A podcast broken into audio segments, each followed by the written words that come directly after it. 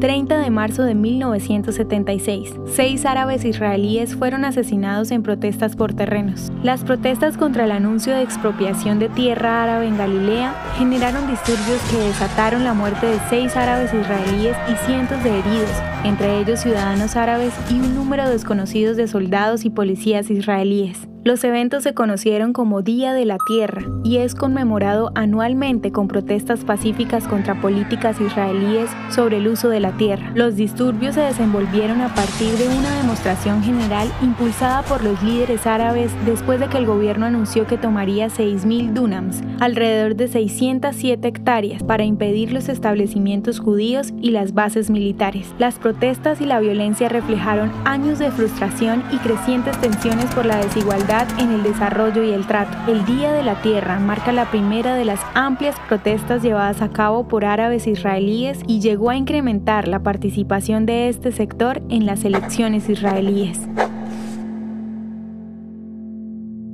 ¿Te gustaría recibir estos audios en tu WhatsApp?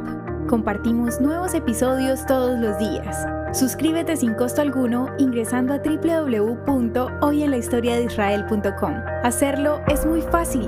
También puedes encontrarnos como arroba hoy en la historia de Israel en Instagram, Facebook, Spotify y otras plataformas digitales. Comparte este audio para que otros conozcan más acerca de Israel. Este proyecto es realizado por Philos Project. El contenido original de hoy en la historia de Israel fue provisto por el Centro para la Educación sobre Israel.